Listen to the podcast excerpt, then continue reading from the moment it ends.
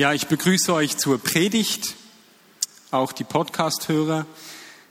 Heute wird Philemon im Zentrum stehen, wie wir das schon gehört haben. Und im Philemon-Brief, ich mag es ja, über ganze Briefe zu sprechen. Heute wieder einmal ein etwas kürzerer Brief, den Philemon-Brief. Und der Philemon-Brief, da geht es um Versöhnung. Und so möchte ich die Predigt heute beginnen mit einer modernen Geschichte der Versöhnung. Als ich noch jung war, äh,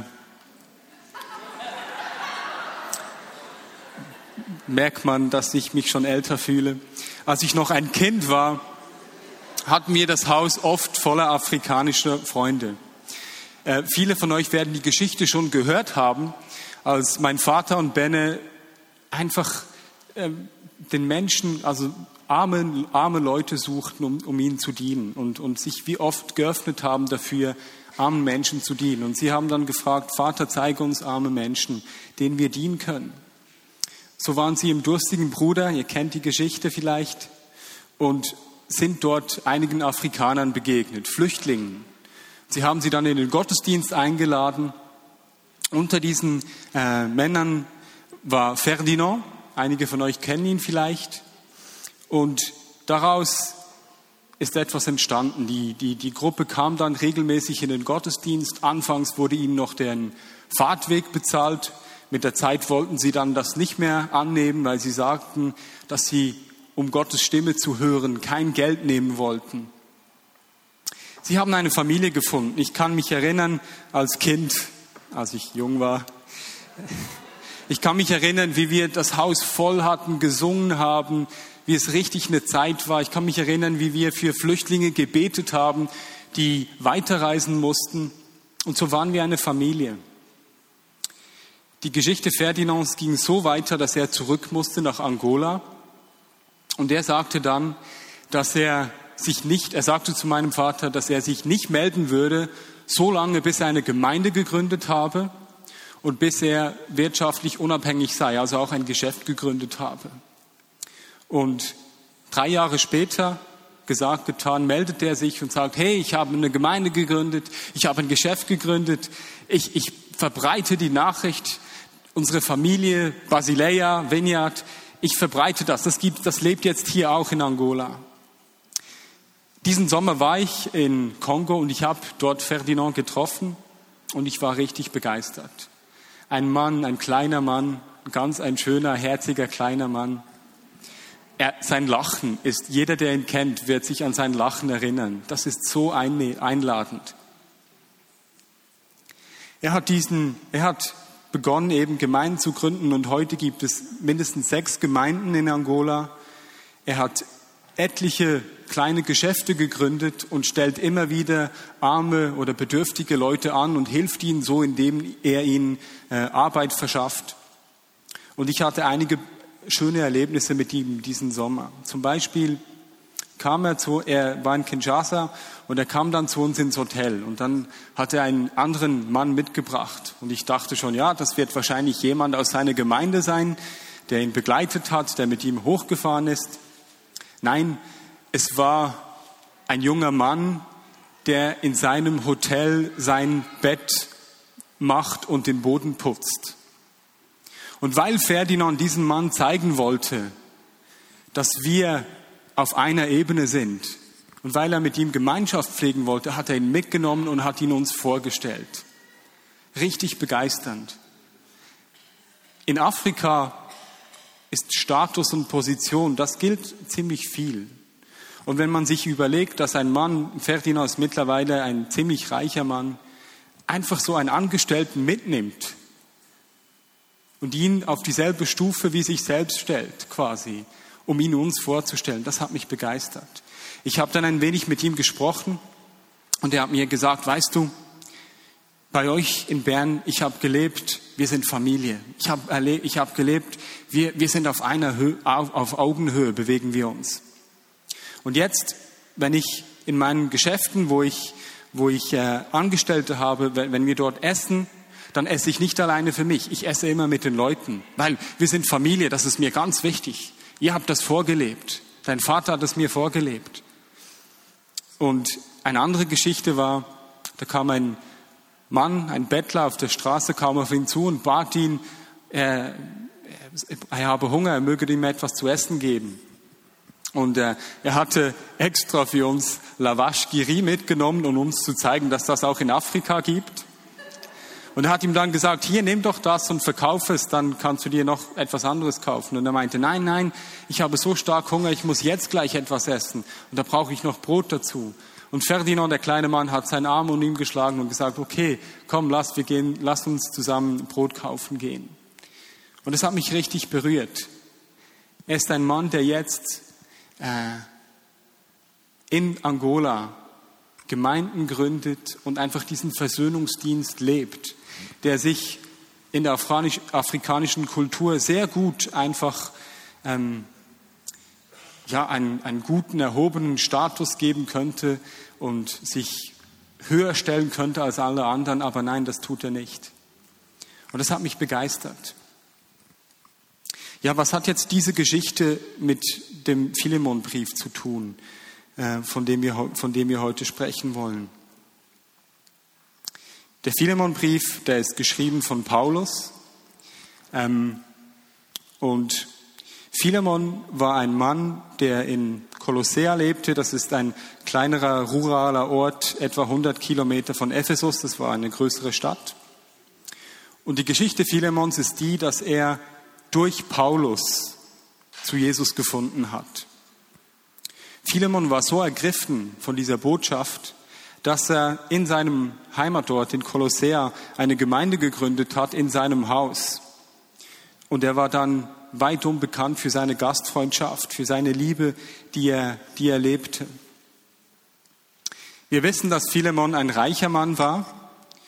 Äh, das geht auch aus dem Brief hervor. Er besaß nämlich Sklaven.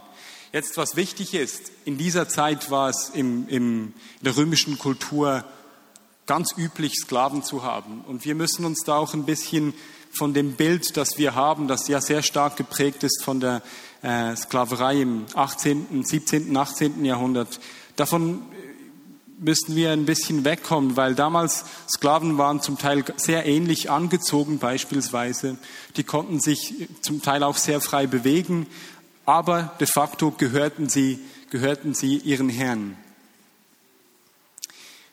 Und wenn, wenn wir jetzt heute den Philemonbrief anschauen, dann sehen wir darin eine sehr subtile Art und Weise, wie im frühen Christentum mit der Sklaverei umgegangen worden ist.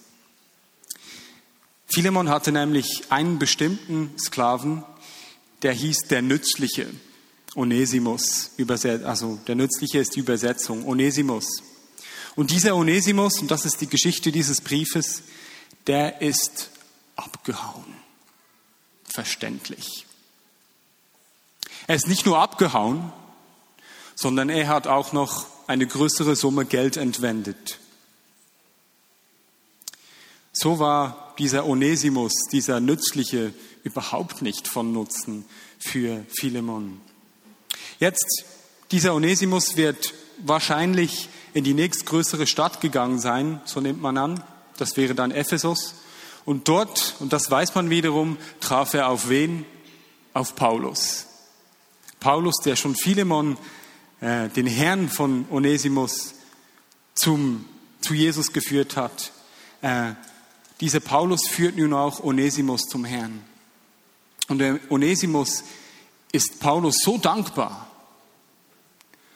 Es hat ihm so sein Leben verändert, dass er gleich beginnt, Paulus zu dienen. Jetzt, wenn Paulus schon Philemon gekannt hat, ist es wahrscheinlich, dass Paulus auch wusste, dass Onesimus ein Sklave von Philemon war. Aber das muss nicht heißen, dass er wusste, dass Onesimus davongelaufen war.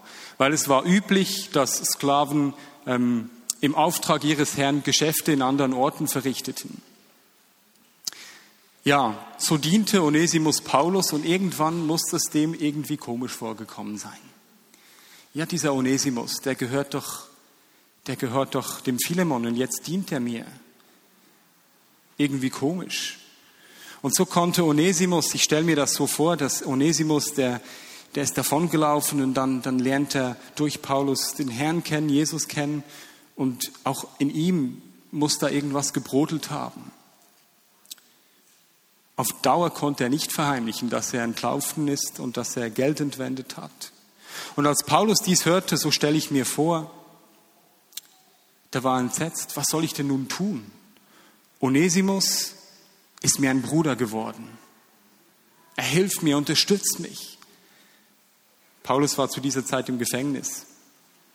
Aber er gehört ja Philemon und ich, was tue ich jetzt? Sende ich ihn einfach zurück? Weil, wenn ich ihn zurücksende, dann wird er bestraft. Damals war es üblich, dass Sklaven, die davongelaufen sind, dass man die hart bestraft hat, bis zur Todesstrafe. Und so stelle ich mir diese Situation vor. Onesimus, den Herrn kennengelernt, Jesus kennengelernt. Paulus, der in Onesimus einen Bruder gefunden hat, der aber auch Philemon ein Bruder ist. Was tut man in so einer Situation? Ich bin sicher, Paulus hat gebetet wie ein Weltmeister. Und plötzlich hat er eine Eingebung. Plötzlich beginnt Paulus einen göttlichen Plan hinter dieser verworrenen Situation zu sehen. Und dann sagt er zu Onesimus, ich habe einen Plan. Und ich glaube, das ist Gottes Plan.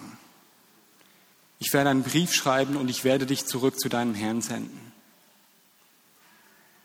Damals war es üblich, dass man Briefe, da gab es ja noch keine Post, ist ja logisch. Also da sandte man Gesandte und dann war es üblich, dass, dass jemand einen Brief überbracht hat und man nimmt dann, dass Onesimus selbst diesen Brief überbracht hat. Jetzt musst du dir mal vorstellen, Philemon sagt, äh, Paulus sagt, ich habe, ich habe eine Idee, was hier geschehen könnte, was Gott vorhaben könnte. Ich werde dich zurückschicken zu Philemon. Jetzt versuch dir mal vorzustellen, was muss da in Onesimus vorgegangen sein. Er war ein Sklave, der davongelaufen ist, viel Geld geklaut hat und jetzt soll ich zurückgehen. Also wenn ich mir das so vorstelle, nein, ich, ich gehe doch nicht zurück. Ja, Paulus hat ja gut reden. Ja, ihn trifft's ja nicht, aber wenn Philemon, wenn Philemon nicht, mich nicht wieder annimmt, dann, dann, dann tötet er mich. Jetzt habe ich doch zu Jesus gefunden, ich folge ihm nach, was soll ich nur tun? Der Fakt, dass der Brief heute überliefert ist, zeigt uns, dass Onesimus äh, den, den Brief tatsächlich überbracht hat. Und so ist Onesimus mit dem Brief zurückgegangen und plötzlich war er wieder in seiner vertrauten Umgebung. Und er kam dann schweren Schrittes zu seinem Haus. Und dann waren schon die anderen Sklaven da und sagten, schaut, da ist Onesimus. Sie griffen ihn quasi auf, stellten ihn vor Philemon. Und der überlegte sich schon, wie bestrafe ich jetzt diesen unnützlichen Sklaven hier, der davongelaufen ist und meine Kohle geklaut hat. Und dann gibt ihm Onesimus ein Schreiben mit und sagt, hier, ein Begleitbrief, den ich erhalten habe. Ich soll ihn dir übergeben von jemandem, den du sehr gut kennst. Und so lesen wir zusammen. Philemon Brief. Paulus, der für Jesus Christus im Gefängnis ist, und der Bruder Timotheus schreiben diesen Brief. Er richtet sich an Philemon, der von Gott und von uns geliebt und unser Mitarbeiter ist, so wie an unsere Schwester Aphia, unseren Mitstreiter Agrippus und die Gemeinde in Philemons Haus. Gnade und Frieden sei mit euch, Gott, von Gott, unserem Vater und von Jesus Christus, dem Herrn.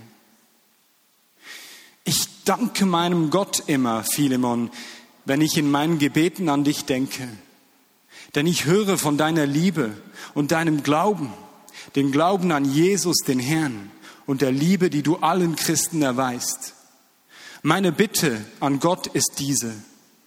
unsere Partnerschaft im Glauben möge sich bei dir dahingehend auswirken, dass du all das Gute erkennst, das unter uns im Blick auf Christus und zu seiner Ehre zu tun ist.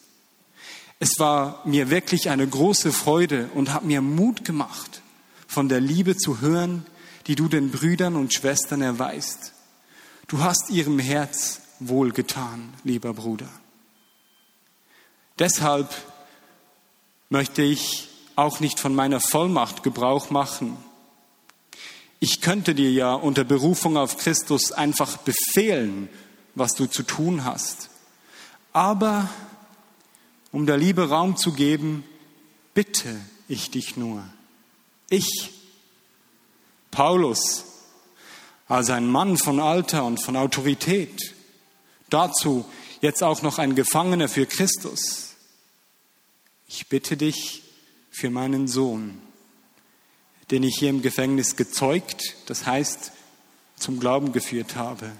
Ich bitte dich für Onesimus den Nützlichen.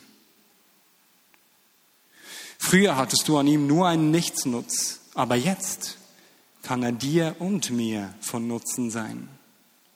Ich schicke ihn, ich schicke ihn dir hiermit zurück. Was sage ich? Ich schicke dir mein eigenes Herz.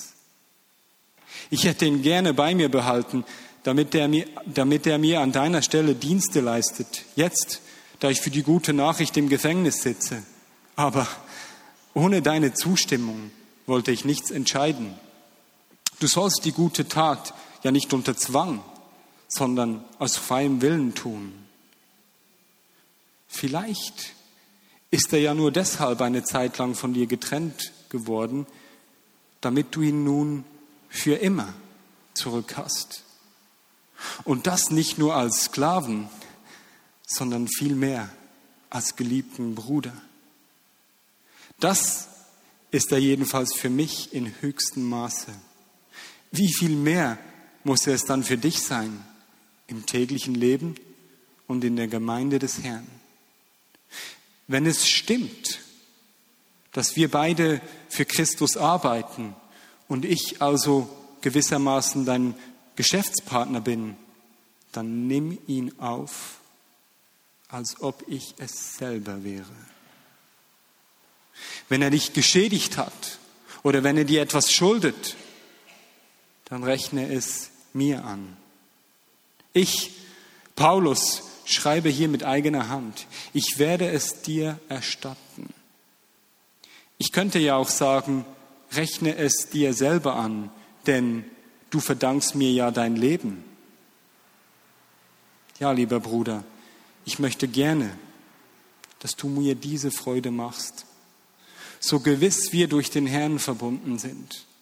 Tu meinem Herzen wohl durch die Liebe, die von Christus kommt.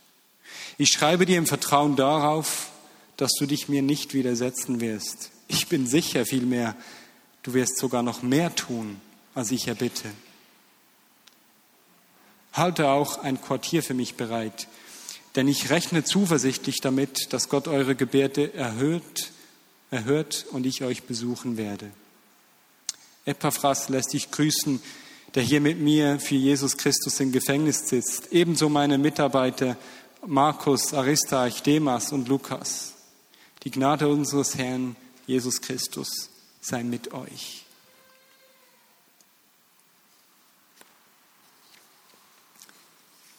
Ich denke, Philemon musste erst mal leer schlucken.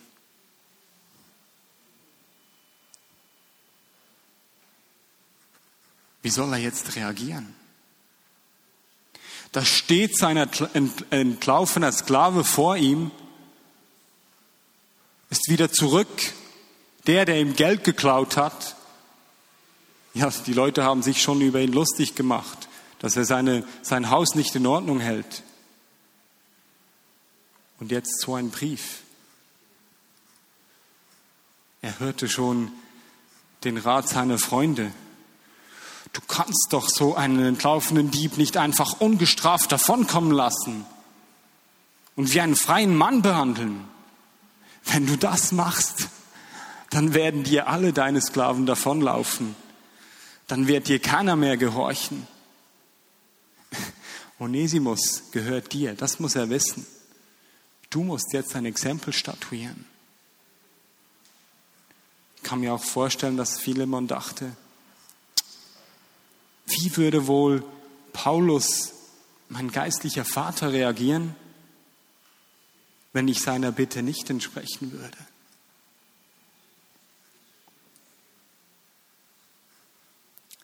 In diesem Brief wirft Paulus seine ganze Autorität in die Waagschale.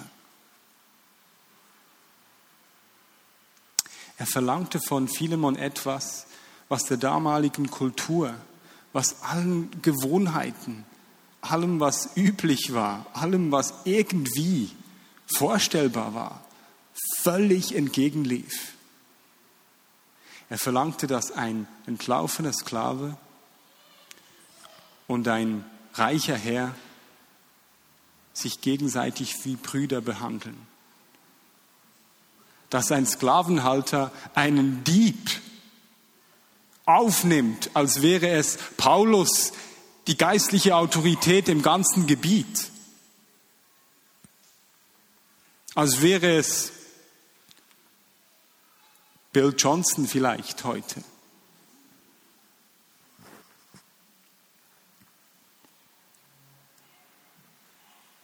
Paulus hat erkannt,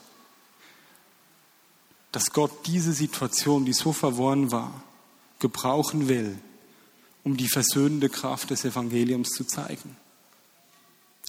Wir wissen heute ziemlich sicher, dass Philemon Onesimus auch wirklich so angenommen hat, weil eben sonst der Brief wäre kaum erhalten, wenn es nicht, wenn es nicht so gewesen wäre. Wir sehen hier ein frühchristliches Beispiel von gelebter Versöhnung, von der Kraft von gelebter Versöhnung. Ich möchte hier drei Gedanken aufgreifen. Ähm, spannend ist, dass Paulus nicht einfach befiehlt, sondern er bittet. Er stellt sich selber auf dieselbe Stufe, indem er Philemon als Mitarbeiter und sich selbst als Geschäftspartner bezeichnet. Das Spannende hier ist, es geht ihm offensichtlich darum, wenn wir uns die anderen Paulusbriefe auch in Erinnerung rufen, zu zeigen, dass alle, die Christus nachfolgen, die sind Teil des Leibes Christi. Sie, werden, sie sind auf einer Ebene. Sie alle sind quasi Mitarbeiter, Geschäftspartner in einer gemeinsamen Unternehmung. Wir in der Vineyard, wir verstehen diese äh, diese Aufgabe, die Richtung dieser Aufgabe verstehen wir, äh, verstehen wir so. Stell dir eine Welt vor, in der das Reich Gottes im Leben aller Menschen sichtbar wird. Dafür leben wir.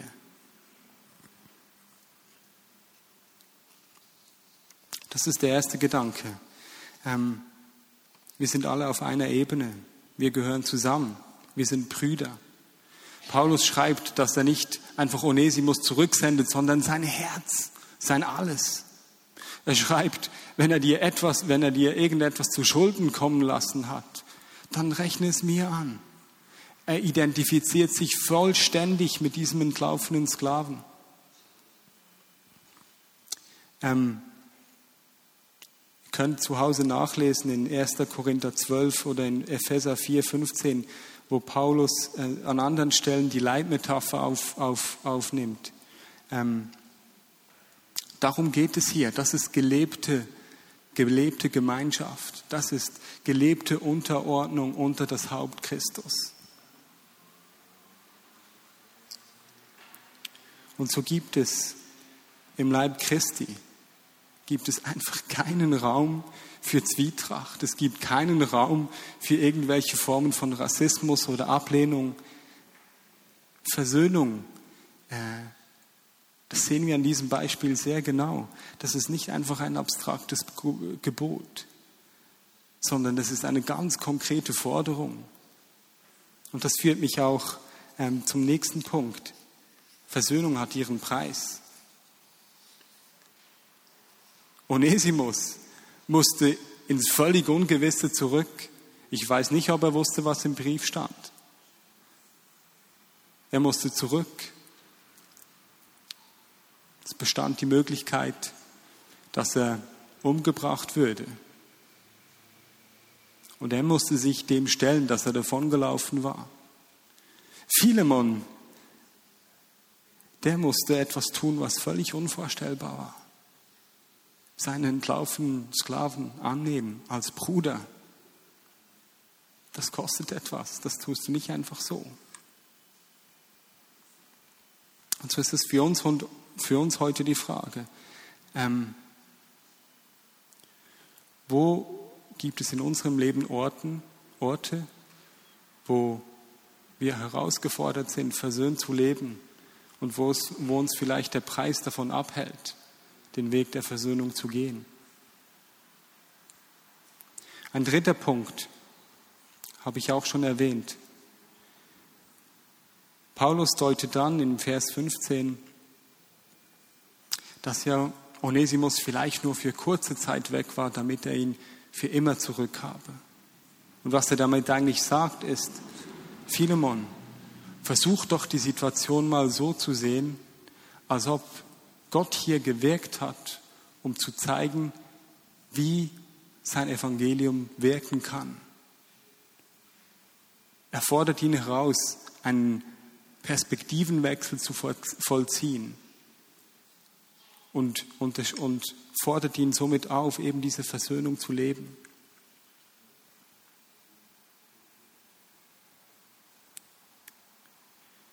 kann es sein, dass es in unserem Leben Situationen gibt, die völlig verworren sind und wo wir gewissermaßen das Gefühl haben, mir wurde Unrecht getan.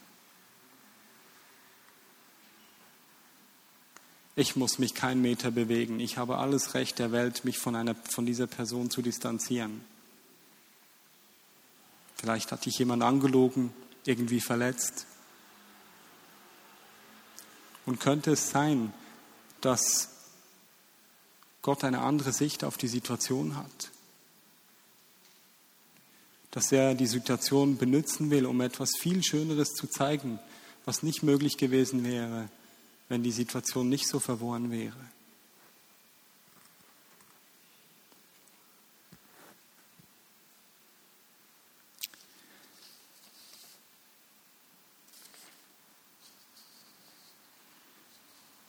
So möchte ich ähm, an dieser Stelle beten. Und zwar möchte ich für drei Dinge beten. Wenn du hier bist und du merkst, ich möchte diese versöhnende Kraft erleben. Wenn du merkst, da gibt es Orte, Beziehungen, da lebe ich nicht versöhnt. Vielleicht bist du an gewissen Orten wie ein Onesimus, der vor irgendwas irgendwas ausgefressen hat und weggerannt ist.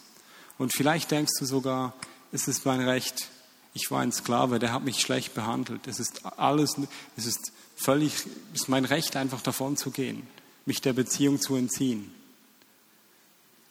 Vielleicht bist du das. Vielleicht bist du wie ein Philemon, der sich völlig falsch behandelt fühlt. Du bist vielleicht verletzt worden Vielleicht ist dir was geklaut worden wie Philemon.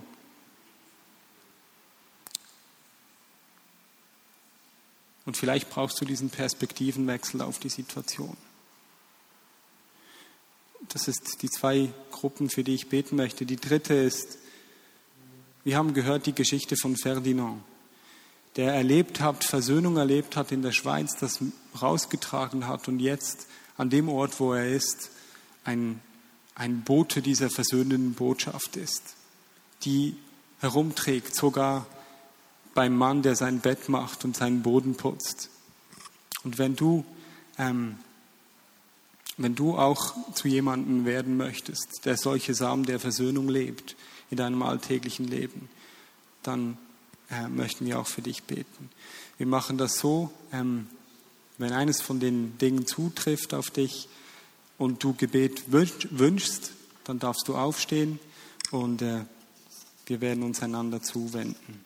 Das können wir jetzt tun. Wenn eines der Dinge für dich zu, auf dich zutrifft und du sagst, ja, ich möchte Gebet, dann steh doch auf. Vielleicht bist du ein Onesimus, der einer, von, von einer Verantwortung davonläuft. Oder du fühlst dich wie Philemon falsch behandelt und du möchtest eine, eine Veränderung in, diese, in der Situation sehen. Oder du möchtest einfach zu einem Seher dieser Versöhnung werden. Ich bitte jetzt die Umstehenden für, für die Leute zu beten. Wenn du hier bist und krank bist und Gebet wünschst, dann steh doch auf, auch auf, mach dich bemerkbar. Und dann lade ich die Leute ein, die in deinem Umfeld sind, zu beten. Wir wollen auch für Kranke beten. Wenn du krank bist, dann steh doch auf, heb deine Hand, damit man sieht, dass auch du Gebet suchst.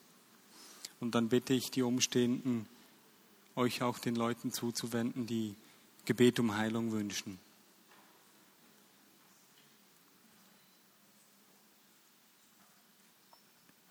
Wenn es für dich komisch ist, dass wir für Kranke beten. Wir glauben einfach, dass, dass Gott noch heute Wunder tut und dass das nicht auf irgendwelche Spezialisten beschränkt ist, sondern dass er das durch alle tun will. Und so wenden wir uns einfach einander zu und beten im Bewusstsein, dass Heilung aus seiner Kraft geschieht. Und Vater im Himmel, ich danke dir, dass die Kraft der Versöhnung, die Kraft der Versöhnung deiner Botschaft, deines Herzens noch heute die gleiche ist wie damals. Und ich danke dir, dass Versöhnung nicht einfach eine christliche Worthülse ist, sondern dass die wirklich Realität werden darf in all unseren Leben.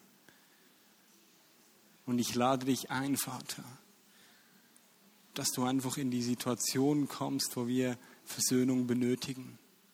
Dass du kommst, dass du plötzlich diese, diese Eingebungen schenkst dass du plötzlich Herzen wieder weich machst.